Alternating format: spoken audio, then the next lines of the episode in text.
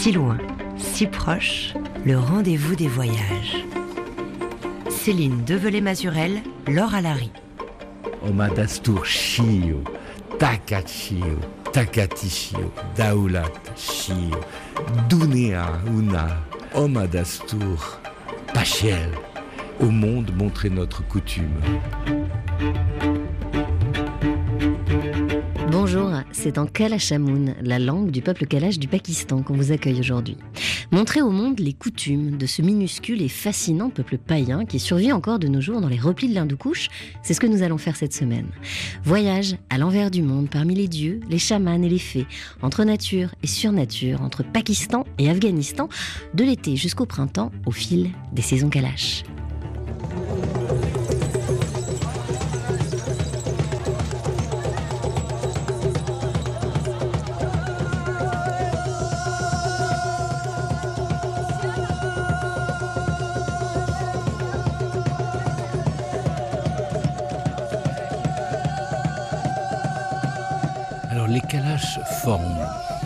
Une hyper-minorité de 3500, 4000 membres, montagneurs, éleveurs de caprins, agriculteurs, chasseurs, situés dans trois étroites vallées qui conduisent toutes en Afghanistan. Donc nous sommes dans le massif de l'Hindoukouche.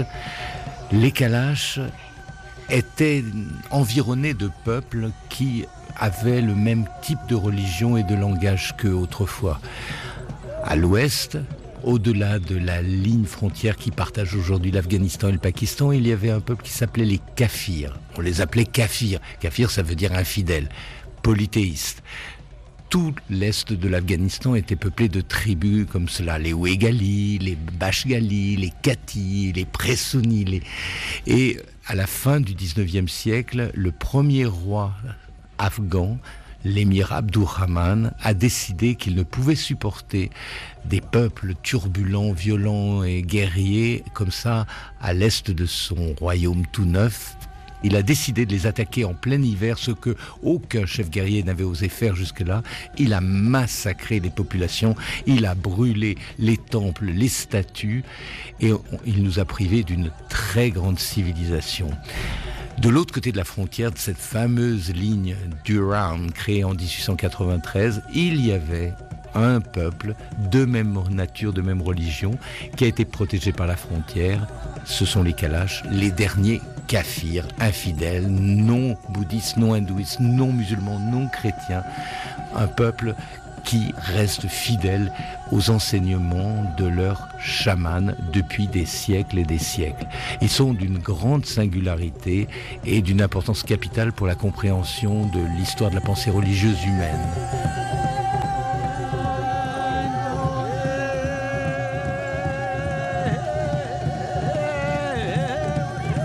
Et avec eux et l'ethnologue français Jean-Yves Lout que l'on vient d'entendre, nous allons dérouler le calendrier Kalash, rythmé de fêtes saisonnières d'un solstice à l'autre. Là, c'est la fête d'Outchao que l'on entend. Elle a lieu fin août, après deux mois de danse nocturne, mais aussi d'estive, à près de 4000 mètres d'altitude. Les bergers viennent de redescendre, les bras chargés de fromage, et ces festivités d'été célèbrent les récoltes et la générosité des dieux. Plus tard, il y aura Bribo Mastruc, le mois des noix, puis les vendanges, la grande fête de Chomos en hiver, qui vient saluer le dieu Balumain, jusqu'à Joshi, la fête du printemps, tout renaît. Ces noms, ces rituels, ces traditions nous sont actuellement présentés au Musée français des Confluences, à Lyon, à travers une exposition passionnante conçue tel un chemin par trois étonnants voyageurs, dont Jean-Yves Loud, parti dès 1976 à la rencontre de ce peuple de pasteurs, à la culture chamanique ancestrale mais menacée. Alors avant que la société moderne n'efface leurs traces, suivons celle des Kalash. Dès le début, comme c'est une exposition sur la pensée d'un peuple qui est, régie par le temps cyclique, on savait que l'exposition serait ronde, circulaire, et donc que ça raconterait une histoire, l'histoire d'une pensée.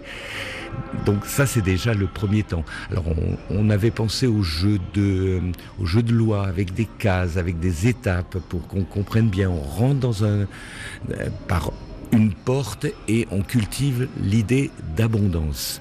Quand on parle des autres, des montagnards de l'Himalaya, on pense toujours que les gens sont pauvres, misérables. Les Kalash ne sont pas pauvres et misérables. Il y a des plus riches, des moins riches, mais ce sont des gens qui ont des troupeaux de 300 bêtes, de 500 bêtes. Tout est basé sur l'abondance. Il faut de l'abondance pour refaire les contrats que l'on a avec la surnature, avec les dieux d'une part, avec les esprits, à travers le personnage du chaman, qui est l'intermédiaire, qui prête son corps et sa voix aux paroles des dieux.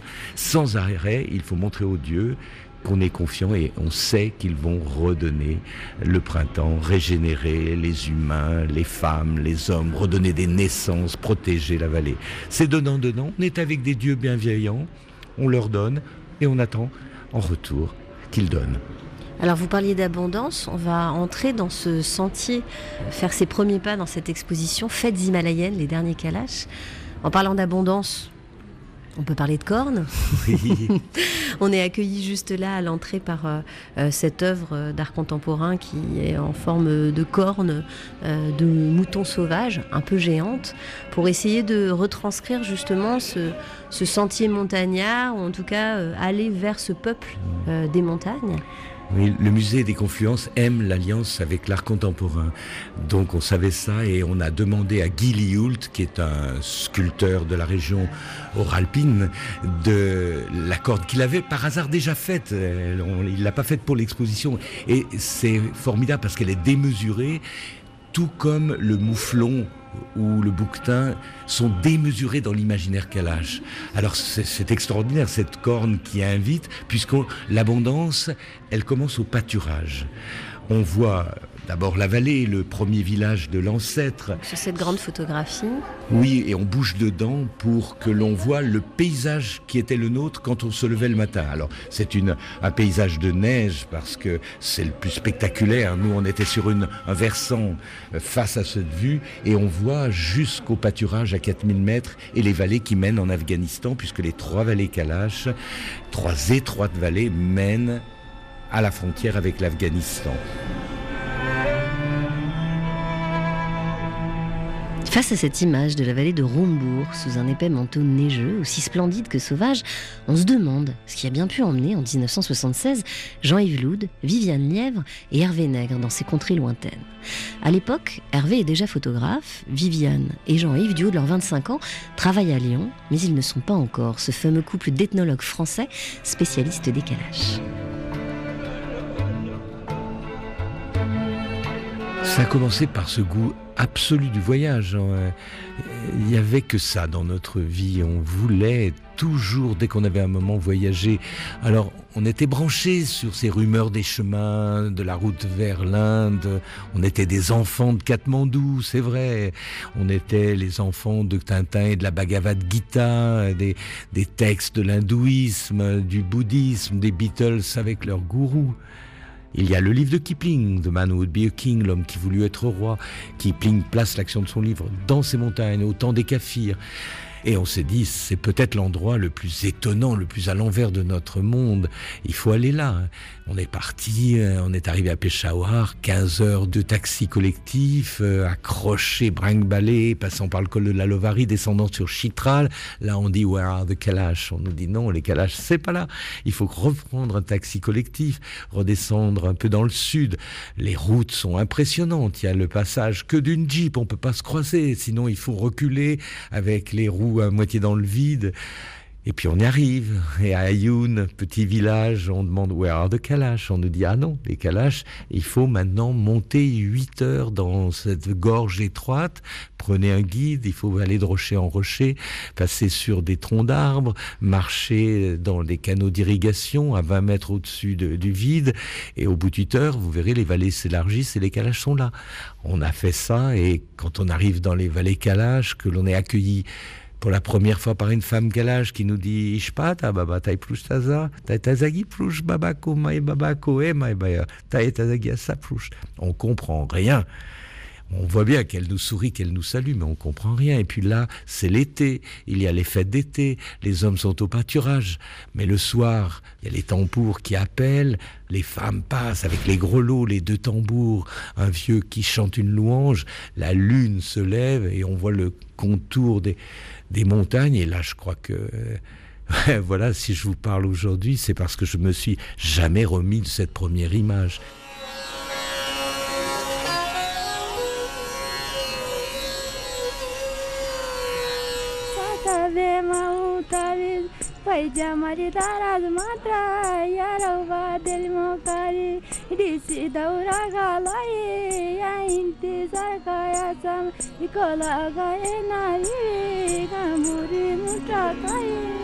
On a cherché des livres, on n'en a trouvé aucun à cette époque-là. Ça a été suffisant pour qu'on se lance le défi.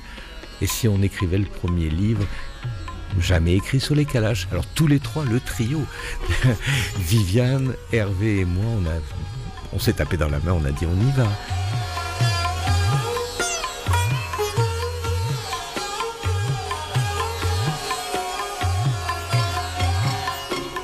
On s'est promis tous les trois de revenir. Hervé Nègre, photographe. Et après, ça a été 78, 80, 81, 87, 97 et pour moi 2007 après. Donc en tout, tous les trois, huit voyages Huit voyages, oui, absolument huit voyages. Une immersion d'à peu près deux ans et demi sur place. Et pourquoi cet appel, ces allers-retours successifs? Qu'est-ce qui vous a aimanté comme ça auprès des Kalash? Ben, cette joie et cette simplicité qu'ils avaient, on avait l'impression de retrouver quelque chose qu'on avait perdu soi-même.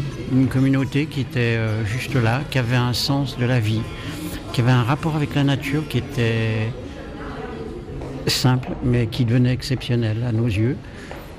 Et on a envie, eu envie de les connaître, malgré toutes les difficultés que ça représentait, pas d'écriture, euh, on ne parlait pas la langue, euh, mais il y avait quelque chose qui nous animait qui était plus fort que tout ça. Donc euh, on est revenu et on a réussi. Quand vous dites on a réussi, c'est en écho à cette exposition aujourd'hui au musée des Confluences? J'aurais deux réponses. On a réussi, là je vais parler pour moi, tout ce temps passé avec ce peuple. En fait, c'est quoi si ce n'est une rencontre avec soi-même? Et puis alors la cerise énorme sur le gâteau, c'est cette exposition. Mais ce n'est pas seulement une euh, satisfaction personnelle, c'est pour les Kalash, pour rendre tout ce qu'ils nous ont donné. Et je disais encore à des enfants, euh, quand je faisais une visite, je dis si on ne regarde pas les images, si on ne reconnaît pas le peuple qu'on regarde par l'image, on le fait mourir. Une image qui n'est pas regardée, elle meurt. Donc venir à l'exposition, c'est reconnaître ces gens d'abord.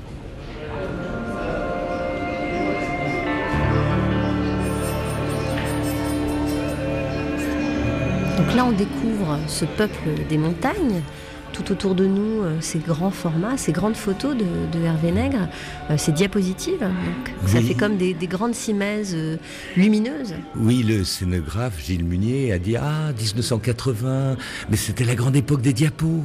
Ah, on va, on va rappeler ce temps-là, on va faire des diapositives de 2 mètres de haut.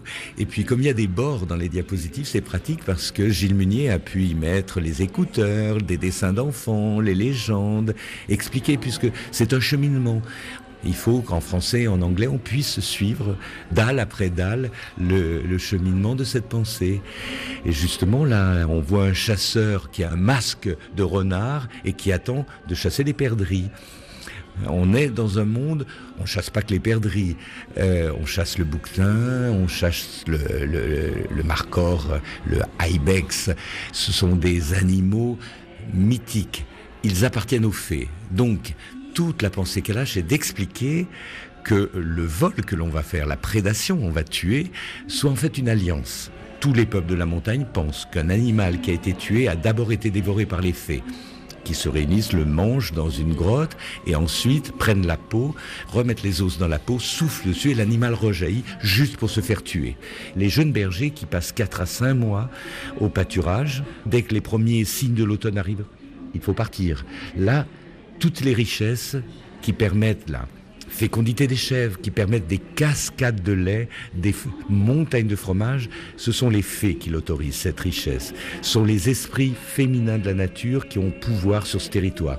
Si on leur désobéit, si on montre de l'irrespect, elles ont des moyens climatiques de chasser les intrus.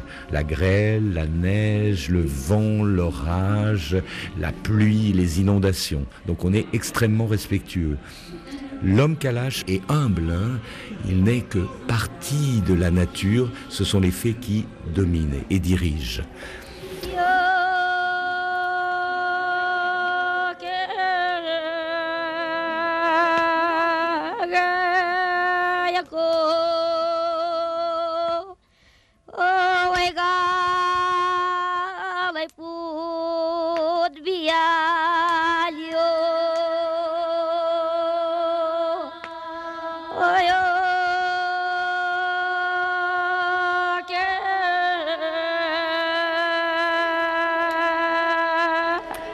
Ici, on voyage euh, dans ce cycle de la vie des Kalash au fil des saisons. Donc on a euh, abordé euh, cette vie d'estive, ce retour des bergers, pendant que les femmes, elles travaillaient au champ, à la vannerie, à énormément de tâches coutumière ou saisonnière, on peut dire plutôt Elle participe à l'abondance avec les céréales. Bien sûr, ce sont les hommes qui moissonnent, mais ensuite, les femmes dépiquettent le maïs, le blé, tout ça. Elle participe à remplir les greniers. Parce que nous sommes dans le monde indien, qui est régi par le pur et l'impur. Dans le monde indien, eh il y a une dichotomie. Les hommes sont purs, les femmes sont impures. Chez les Kalash, c'est un chaman qui, après sans doute un problème dans la société, a décrété ceci et cette règle n'a jamais été enfreinte. Donc les femmes ne vont pas au pâturage, c'est un territoire euh, d'hommes, il y a des sanctuaires qui leur sont euh, interdits puisqu'elles sont impures. C'est ça, Oui, oui c'est absolument ça, oui, oui. Mais ce qu'il y a, c'est que cette dichotomie, elle n'est pas non plus unique au calage, parce que le fait que le sang menstruel soit considéré comme une impureté, une souillure euh, euh, maximum, ça existe dans d'autres sociétés. Bon, il se trouve que, chez les calages, ben, c'est appliqué également. Donc, quand elles auront leurs règles, elles vont cinq jours dans une maison qui s'appelle la maison des règles et des accouchements. Pour un accouchement, 21 jours. C'est une maison qui est construite, qui est interdite aux hommes, alors évidemment, qui est Vous, vous y aviez accès à cette bâche oui, la Bachali, oui, oui, c'est un lieu. Euh, alors, on a l'impression que les femmes sont consignées, mises à l'écart. En tant qu'étrangère, par moment, bon, c'était c'était pas toujours facile d'admettre cette mise à part par rapport aux activités euh, des hommes ou même des, rencontres qui pouvaient y avoir et des décisions. Donc c'était, mais les femmes le ressentent pas vraiment comme ça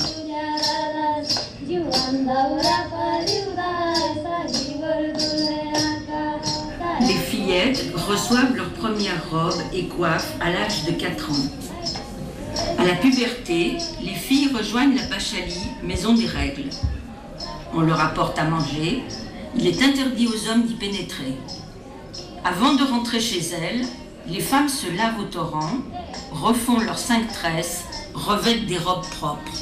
Vous avez vu ce quotidien euh, des femmes. Oui. Euh, est-ce qu'on peut dire que dans la société, la pensée Kalash, les femmes sont quand même gardiennes de la tradition. Ben, elles ont des grosses connaissances. Mettons par exemple, j'ai beaucoup travaillé les étiologies des maladies, les, les, médecines avec des herbes et des choses comme ça.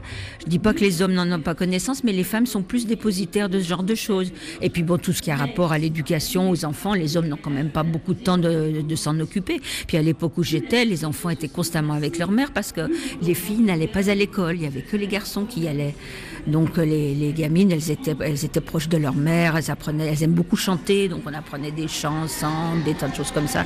Et il y a, y a une solidarité entre femmes qui est forte. Ça ne veut pas dire qu'il n'y a pas des jalousies non plus. Hein. On peut toujours essayer de, de, de, se moquer ou de critiquer la, maisonnée d'à côté, mais globalement, je trouve qu'il y a quand même, on partage énormément de choses. Moi, j'allais dans les champs, euh, bon, euh, égrener le maïs, on allait, il y a les canaux d'irrigation, il faut, il faut faire ça. À la fois, il y avait aussi euh, faire mes colliers parce qu'il fallait que j'ai des beaux colliers comme toutes les femmes l'âge. Donc, euh, on avait acheté des perles et on les enfilait des, après-midi, des après-midi entiers. Enfin, moi, j'ai vraiment vécu cette société du côté des femmes, mais avec aucun rejet du côté des hommes, ce qui était très agréable par rapport à d'autres sociétés. Donc, il y a des contraintes, mais il y a une forme de liberté quand même hein, pour les femmes.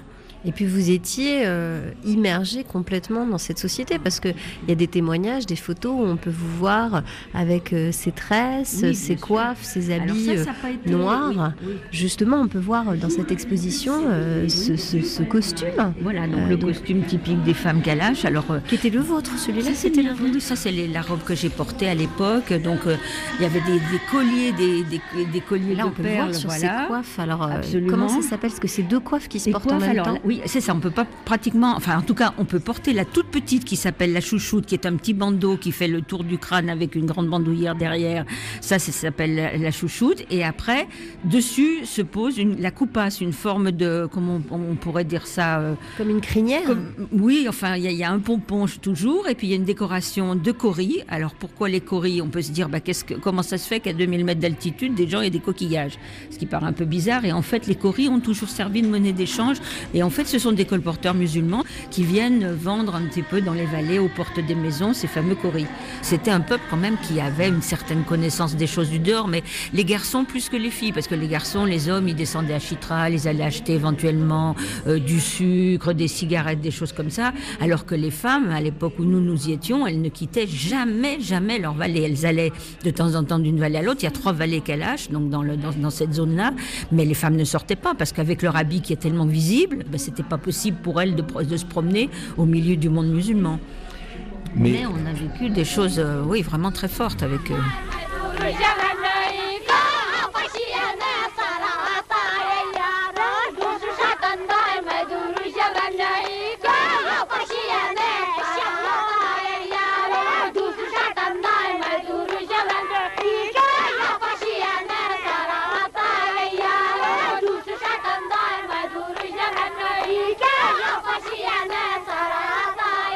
Au fil de leurs huit voyages entre 1976 et 1990, nos trois voyageurs vont apprendre la langue, plonger dans les contes et les mythes kalash, tout en partageant leur quotidien.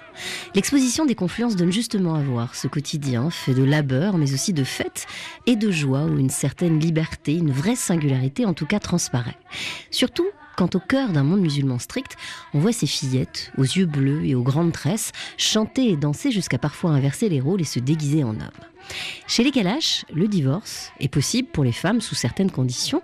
On boit et l'on fait aussi son vin avec des raisins qui poussent en hauteur tout au long de troncs de mûrier pour des vendanges dites célestes.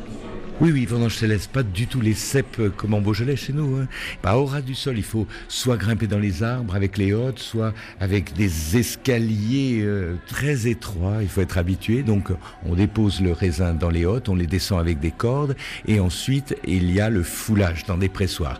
Alors, dans deux vallées, on peut voir la journée et les filles et les femmes peuvent voir presser le raisin. Il y a une autre vallée, Birir, où c'est vraiment un acte sacré de fouler le raisin. Ça ne peut se faire qu'à la nuit en l'absence des voisins musulmans et des femmes. J'ai eu la chance d'y assister.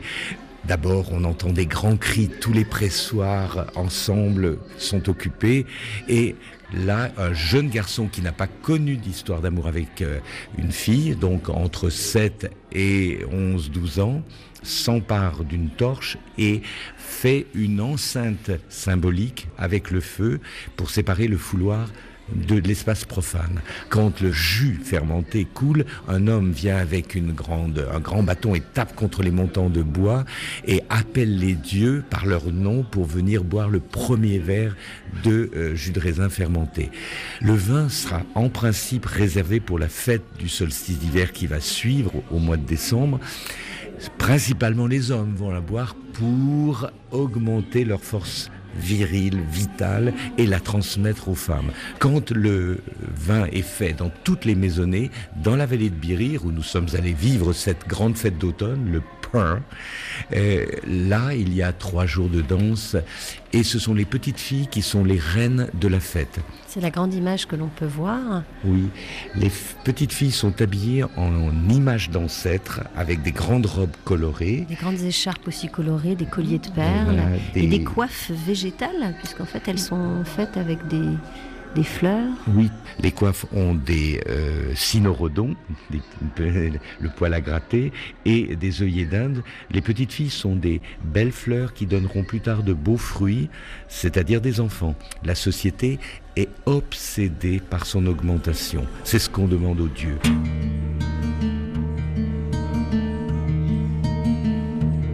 Ô notre maître Baloumagne, notre invité, descends vers nous donne des semences de fils et de blé, apporte la santé, donne la richesse, ôte les peurs et les soucis.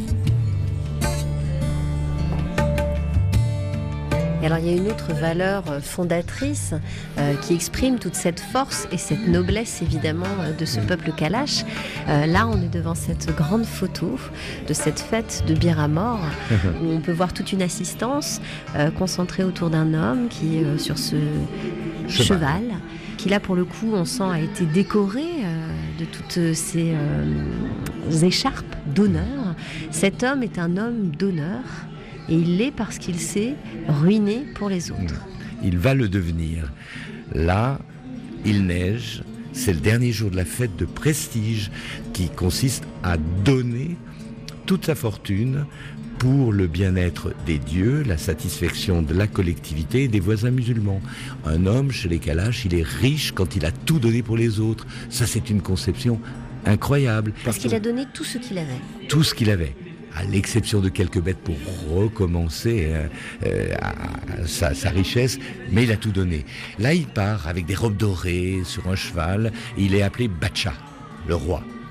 Quand il reviendra, quand tout le sacrifice aura été fait et que la viande aura été distribuée entre tous les clans, on lui dit ne te prends pas pour un roi, nous n'avons pas de chef chez nous, c'est une société acéphale, donc tu vas rentrer à pied comme nous, et euh, l'homme sera à ce moment-là, quand la fête est finie, considéré comme riche, parce qu'il aura tout donné, il, aura, euh, il sera aimé des dieux et de sa société. En échange, qu'est-ce qu'il reçoit? Il reçoit des louanges.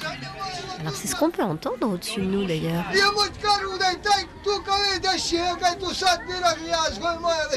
Oui, je te salue, grand descendant du clan des Sumbara. Tes grands-parents, tes aïeux ont été de grands chasseurs dans la montagne. Ils ont tuer des guerriers à l'époque où la guerre régnait avec le Kafiristan. Et ça dure très très très longtemps. Alors bien sûr, le louangeur n'appartient pas au clan du donneur, c'est forcément un louangeur extérieur. Dès le premier jour de la fête, il se campe à l'entrée de sa maison, dans l'embrasure de la porte, et se met à crier Ah,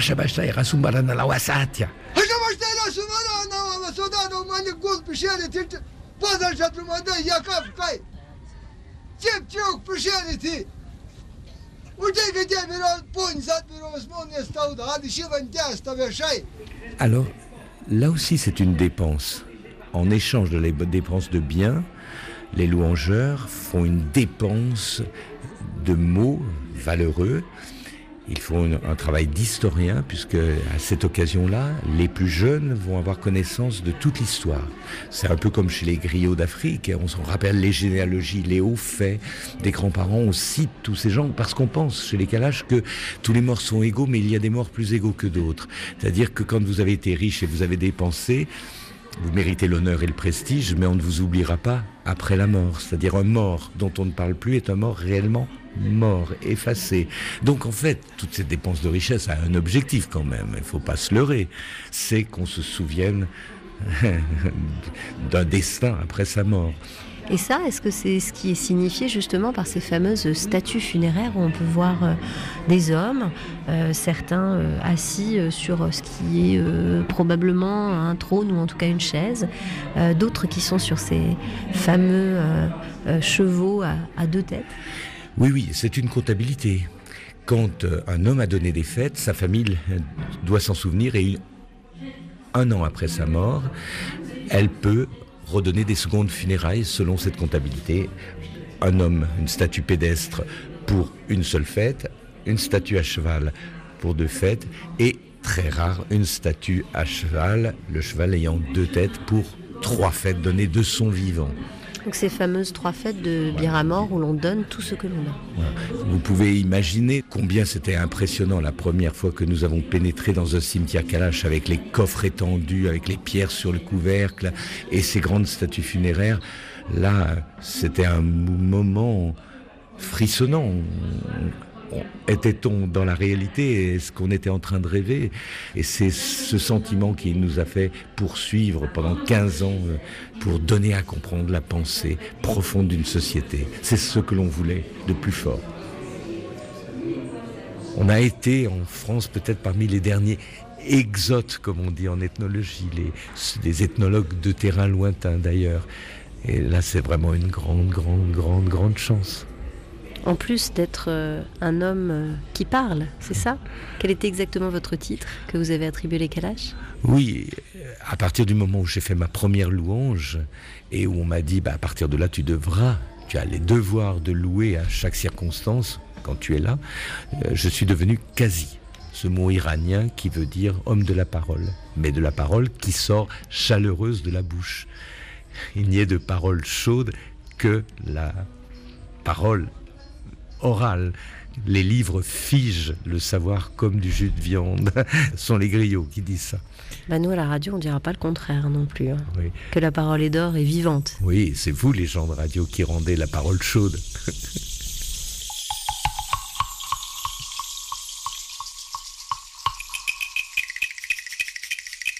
et tout de suite sur RFI, c'est Bayiline de Kairaba et Diallo Sissoko.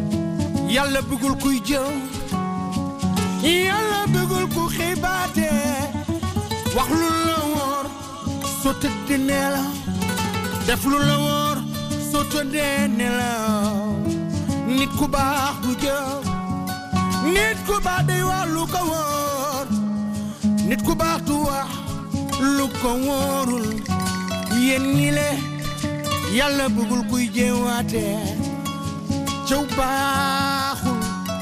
Moytu leen ragal leen yàlla sunu borom bàyyi leen fu la nit ki rombee ngeen wax si moom lu ñaawe bàyyi leen fu la nit ki rombee ngeen wax si moom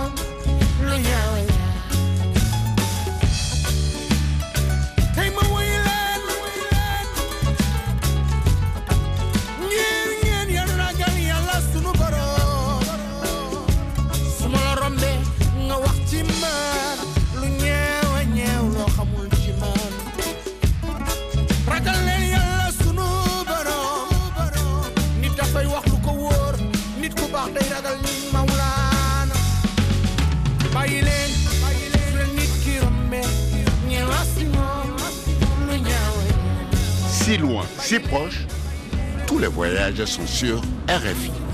Vous avez un carnet de voyage qui a été fait sous forme de bande dessinée qui du coup euh, raconte un petit peu l'histoire et vous pourrez retrouver cette BD euh, et les parcours du coup de Jean-Yves Joude, sa femme et son photographe qui ont passé plusieurs mois à vivre avec les Kalash. Ils ont appris leur langue, ils étaient avec eux, ils ont fait, euh, du coup ils en ont sorti des romans, ils ont fait des articles scientifiques.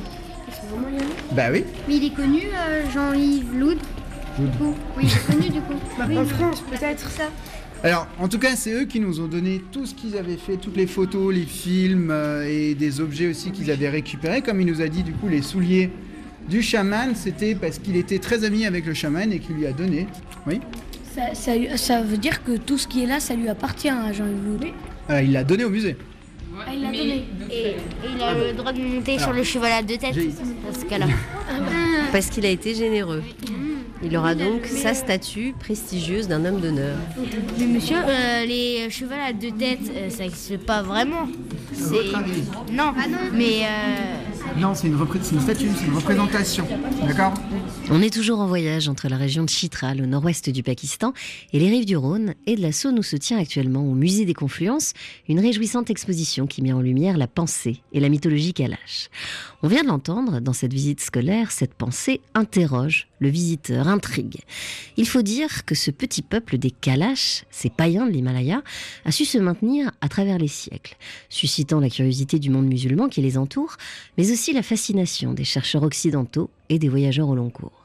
Jean-Yves Loud et son épouse Viviane Lièvre vont consacrer 15 ans de leur vie à les étudier et avec Hervé Nègre, photographe, ils ont rassemblé une documentation unique sur ces Kalash, des sons, des textes, des images et quelques objets. Nous n'avons pas l'habitude de prélever des objets qui sont sacrés, de les enlever de leur contexte pour collectionner. C'était dans les années 50, cela se faisait, mais pas nous.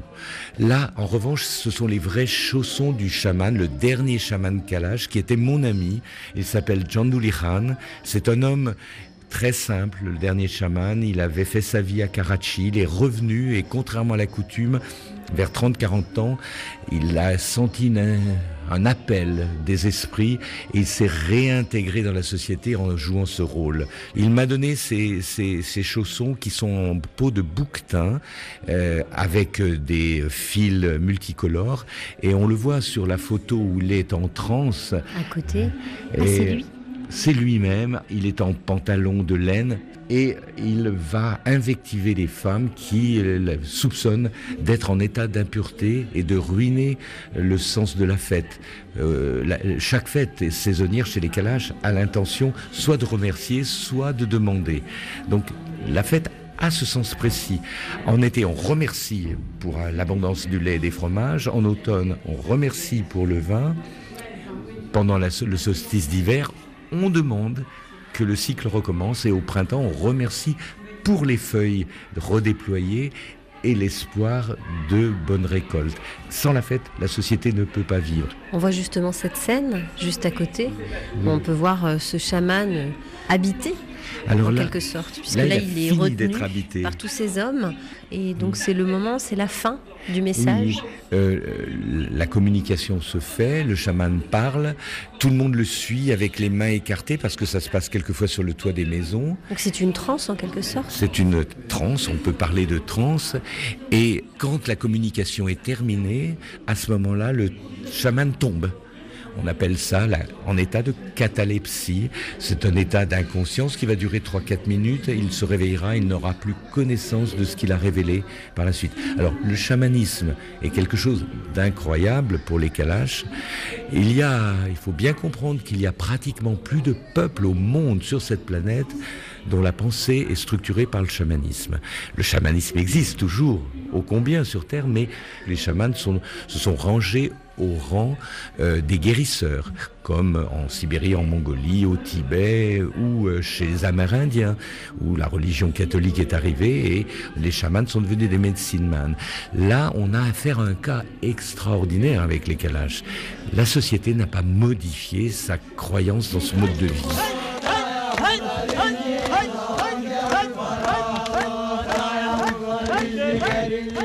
Pourquoi ce peuple a-t-il fasciné autant? Est-ce que c'est vraiment le cas? Oui, oui, c'est le cas. C'est absolument le cas. À cause de l'énigme, de l'origine. Les Européens, les Anglais qui dans cette région ont vu ces gens blancs avec quelquefois des yeux verts ou bleus, euh, blonds, ils se sont dit, mais comment des cousins européens peuvent se retrouver dans les montagnes? Ah, bien sûr, Alexandre le Grand. Donc un colonel anglais qui s'appelait Bidulph à la fin du 19e siècle a émis l'hypothèse que euh, c'était des descendants des soldats d'Alexandre le Grand. Voilà. Kipling a repris cette hypothèse et malheureusement, quand on prend un magazine euh, d'aviation, c'est ce qu'on retrouve. Les scientifiques ont travaillé des années et des années pour dire ben non, non, non, c'est un mythe, c'est quelque chose qui a été inventé au 19e siècle. Ce que l'on croit C'est ça. Alors, la réalité est bien plus belle. Le peuple Kalash est issu d'une migration bien plus importante, bien plus vieille. On peut imaginer, dans l'état de nos connaissances, qu'il y a eu une explosion des peuples d'origine caucasienne et qui euh, sont partis du côté de l'Europe et une branche est partie du côté de l'Asie, sortant du Caucase pour aller jusqu'en Inde, jusqu'à la fameuse rencontre très guerrière avec les peuples noirs dravidiens de l'Inde qui a donné les grandes civilisations hindouistes, brahmaniques. Alors le Pakistan, qui n'a jamais vraiment euh, attaqué, agressé les Kalash, les a plutôt progressé, ont a une bienveillance, a toujours même insisté touristiquement à aller chez les Kalash. Souvent, ce sont les voisins chitrali qui, méprisant les Kalash, ont bénéficié économiquement de cette manne touristique. Mais c'est flatteur, les Kalash. Vous venez, vous voyez ces femmes riantes avec leurs coiffes de coquillage, euh, leur liberté quand elles courent, les grelots font de la musique, les danses, les joueurs de tambour, les hommes sont joyeux. C'est idyllique, ça correspond totalement à une vision romantique de, de la culture occidentale. Et c'est c'est pour ça que les, beaucoup de, personnes ont épousé la cause des Kalash. Mais on ne sauve pas un peuple pour lui. On ne trouve pas les solutions à sa place. C'est infantiliser les Kalash. Les Kalash, c'est un peuple adulte qui sait où il vit. Il a le choix de son devenir. Bien sûr, ce choix est contrarié. Bien sûr, il y a des contraintes. Les mollahs locaux, les fervents musulmans qui euh, brandissent l'enfer, la menace du péché. Oui, oui, la société est soumise à des pressions. La plus grave aujourd'hui, c'est que euh, on a coupé les bois et les bois sont dans les forêts calaches. Et on n'a pas demandé leur avis. Le bois partait par le torrent ou par des jeeps plus tard quand la route a été construite. Mais à partir de là, il n'y avait plus d'arbres pour retenir les intempéries. Les inondations 2010-2016 ont détruit les ponts, les écoles et des falaises entières qui se sont effondrées, entraînant des grandes surfaces de champs. Aujourd'hui, je crois que le plus grand malheur des Kalash, c'est qu'ils n'ont plus les moyens de l'abondance.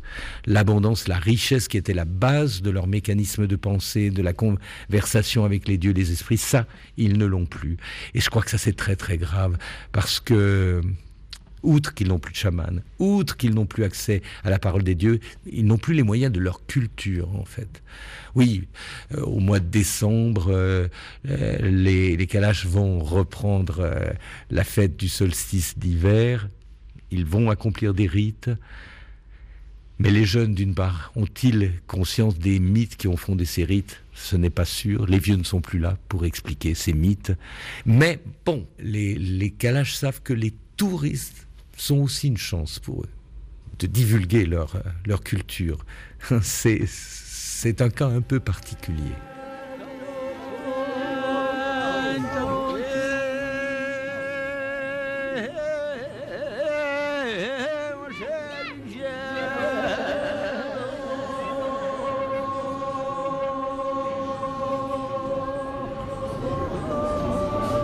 Excusez-moi, est-ce que je peux vous déranger? euh, Comment est-ce que vous êtes arrivé ici à cette exposition On a assisté à la conférence, à la projection dimanche soir. Du film de Viviane Lièvre. Voilà, exactement. Et vous avez envie de prolonger euh, la découverte Il faut aller voir l'exposition. Enfin, moi, j'ai été surprise de, de voir leur ouverture au monde extérieur, finalement. Ils vivent à la fois très retranchés dans cette vallée, qui est très fermée, mais euh, bah, en fait, les ethnologues ont été euh, très très bien accueillis parce qu'en fait, ils sont en quête de reconnaissance permanente et euh, ils acceptent volontiers qu'on parle d'eux et ça, c'est assez extraordinaire. Et puis c'est bien, c'est une manière de, eh ben de, de, les faire perdurer, quoi. De, voilà. C'est fascinant. Une petite poche polythéiste restant dans cet océan de l'islam et résistant aussi longtemps et la façon dont, on dont ils s'y prennent pour résister. quoi. C'est-à-dire en vivant finalement leur tradition, ah leur façon de résister. Oui, oui, complètement. C'est un miracle.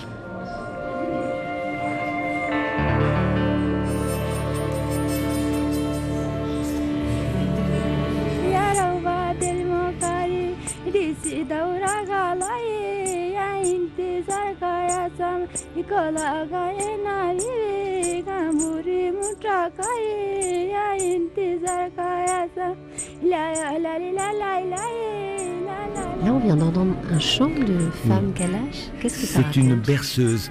À la naissance de chaque enfant, la tante maternelle euh, fait invente un chant avec les vertus que l'on voudrait voir attribuées à cet enfant.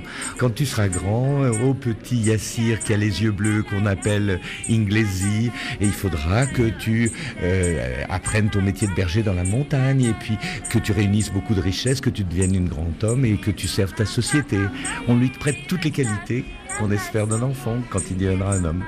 Et donc c'est au doux son de cette petite chanson qu'on quitte le monde Kalash. C'est comme ça que vous l'aviez conçu, comme une renaissance. Oui, c'est le cycle de la accompagne, vie. ça accompagne la fin de l'exposition qui termine par le printemps, puisqu'au printemps, il y a les feuilles, il y a les fleurs. Ça veut dire que toutes les demandes qu'on a fait aux dieux du solstice ont été exaucées. Et encore une fois, le cycle peut recommencer. La quête de l'abondance, on a confiance dans les dieux et on a eu raison d'avoir confiance. Donc c'est la renaissance. La renaissance, un cycle nouveau. Alors, c'est un vœu que nous avions avec le musée des confluences de faire une exposition pour montrer l'importance et la valeur de cette pensée. Nous n'avons pas voulu euh, faire l'exposition peuple menacé, euh, ça nous paraît pas euh, important. Ce qui est important, c'est de montrer au monde ce que d'ailleurs les Kalash nous demandaient. À chaque retour, à chaque départ, ils nous disaient allez parler de nous. Dites au monde que nous existons. Montrez notre valeur. Les Kalash étaient méprisés par leurs voisins parce que c'est un peuple sans livre. On les traitait de Djangalimouch, des gens de la jungle, parce qu'ils n'avaient pas la Torah, la Bible ou le Coran. Alors, ils étaient méprisables. Ce qui a été merveilleux dans notre rapport avec le Kalash, c'est que dès le troisième retour, on a amené le premier livre paru chez Berger Levrault, Kalash.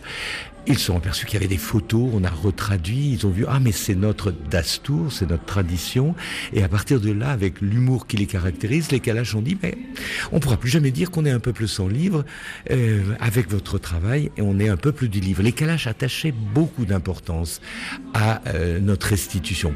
Mais je crois que cette exposition au musée des Confluences est un aboutissement pour nous, c'est-à-dire que on a le sentiment d'avoir vraiment tenu notre promesse. On donne à voir une, une, une, un peuple fier de ce qu'il est, joyeux dans le choix qu'il a fait et ma foi, l'évolution, elle ne nous appartient pas. Nous ne sommes pas romantiques à dire ah le peuple c'était bien à cette époque-là. Non, c'est un peuple moderne qui a la possibilité de faire ces choix-là. Qui est en mouvement. Qui est en mouvement. Mais au moins, on saura, et avec les archives au musée, on aura accès à un mode de pensée quand il était intègre dans la société. C'est-à-dire qu'il y avait des grands parleurs, des grands louangeurs, il y avait l'homme de la mémoire qui s'appelait Kasi Rochnawaz. Et à cette époque-là où on a vécu, on a eu la chance que la société connaissait les mythes qui fondaient les rituels qu'il jouait à chaque fête. Donc euh, on, a, on est plus optimiste depuis que cette exposition est ouverte. Parce que le monde sait qu'ils existent. Parce que le monde sait qu'ils existent. Et alors comment dit-on merci au Kalachamoun Bomere Bani, Mae Babako, Mae Shokor Sharbat Babako. Je te remercie ma sœur, ma petite sœur douce comme le sirop. Merci beaucoup Jean-Yves Loud. Merci, Bouchoukria. Bouchoukria.